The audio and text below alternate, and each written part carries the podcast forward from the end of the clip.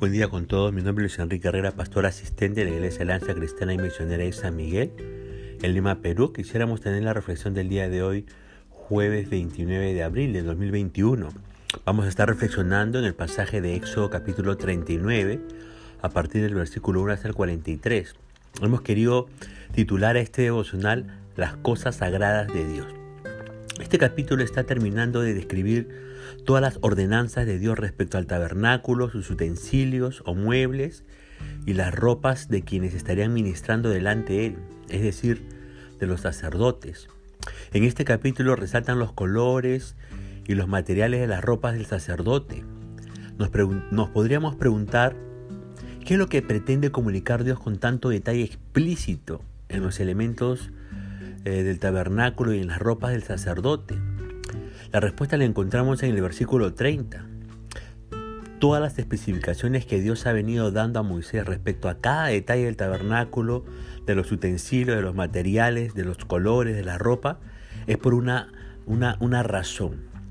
Y esta razón es su santidad. Israel debe comenzar a conocer a su Dios y a pesar de que este conocimiento será progresivo a través de todas las escrituras, Dios pone la base sobre todo lo que necesitan construirle conocimiento de Él. ¿Cuál es esa base? Su santidad. Él es santo. No solamente santo, sino infinitamente santo. Dios es un espíritu purísimo. Pero siendo Dios y no teniendo ni principio ni fin, debemos decir que Él es eternamente santo.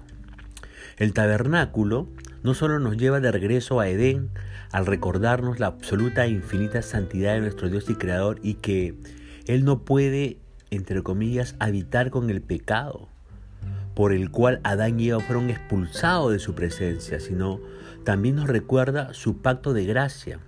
El pacto de gracia es aquel donde se nos promete que un día la simiente de la mujer, Cristo, derrotaría la simiente de la serpiente, Satanás. Dios enviará su salvación a través de un hijo de la descendencia de Eva, es decir, sería humano. Sin embargo, este humano que nos salvaría no podría pagar una cuenta de tal magnitud, siendo solo un humano, a menos que al mismo tiempo fuese eterno, justo y santo. Un cordero perfecto que sería sacrificado. De esta manera todo el tabernáculo está apuntando en primer lugar a la santidad de Dios y que su justicia debe ser satisfecha y que el hombre no podrá acercarse a tener comunión con Él sino a través de sacrificios que al menos, entre comillas, cubran sus pecados hasta que venga el sacrificio perfecto que, como dice Juan 1.29, quitará el pecado. El tabernáculo nos señala a Cristo mismo. Él es el templo y en Él se cumplen todas las profecías y todos los símbolos del Antiguo Testamento. Ahora, al leer el relato de este capítulo de Éxodo, ¿no? Se, se, encuentra este relato de la confección de las vestiduras para los sacerdotes. Uno se imagina a las personas cortando, tejiendo y uniendo las piezas con tremenda devoción.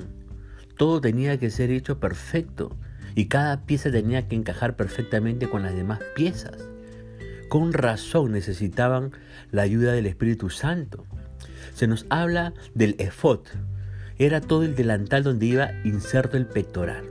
Estaba hecho de oro, azul, púrpura, carmesí y lino torcido. Simbolizaba la carga que el sacerdote llevaba sobre sus hombros de ser representante de todo Israel delante de Dios.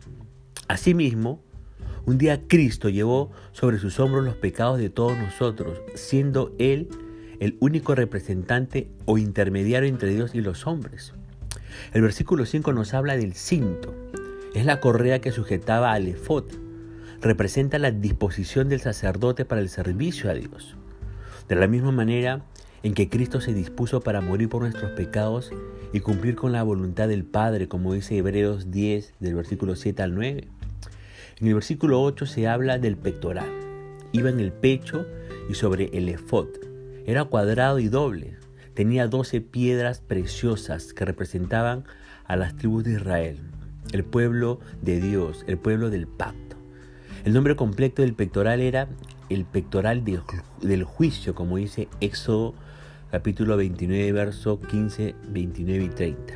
Simbolizaba el pectoral la unidad del pueblo de Dios, a pesar de su diversidad. También este pectoral representa el alto valor del pueblo a los ojos de Dios y su dependencia ante la persona y ministerio del sumo sacerdote, quien al mismo tiempo tenían al pueblo cerca de su corazón y trayéndolo consigo mismo ante la presencia de Dios. Tenían también el Urim y el Tumim, que representaban la revelación de Dios canalizada a través del sumo sacerdote. El verso 22 nos habla del manto. El manto azul nos habla de autoridad, de misterio, de realeza. Podría simbolizar la realeza de Cristo como misterio y como rey de todos. Somos revestidos de su realeza como su iglesia. El versículo 28 nos habla de la mitra. Tenía la inscripción Santidad a Jehová. Este turbante cumplía con la función de cubrirse y proteger la cabeza. Sin embargo, lo que simboliza es la sumisión a la autoridad de Dios. El pueblo podía acercarse a Dios a pesar de sus pecados y de la vanidad de la mente solo a través del sumo sacerdote. La ropa más interior, la túnica y los calzoncillos del sumo sacerdote eran símbolos de la justicia perfecta. Una justicia que no era externa, sino interna, la del corazón, como la justicia de Cristo, todo lo que vemos en estos capítulos respecto a los símbolos, utensilios, colores, vestimenta, etc., adquieren su real significado solo a través de la persona de Cristo. Debemos observar que todas las vestiduras de los sacerdotes eran las vestiduras del ministerio para ministrar en el, santuario, como dice el verso 1 de este capítulo. El servicio a Dios no se podía efectuar con ropa común y corriente, y es igual para nosotros. Si deseamos servir a Dios, tenemos que estar vestidos con el ropaje de la salvación, que en otras palabras es el ropaje de la santidad. Ve Apocalipsis capítulo 7, verso 13 al 15 y Apocalipsis capítulo 19, verso 8. Una vez que todo estaba listo, lo trajeron a Moisés, como dice el verso 33. Y el criterio fundamental fue que todo se había hecho conforme al mandamiento de Dios, dice el verso 43. Por eso Moisés pronunció una bendición sobre todo el pueblo, como dice ese versículo 43 en la segunda parte. Ahora, Dios nos llama a servirle.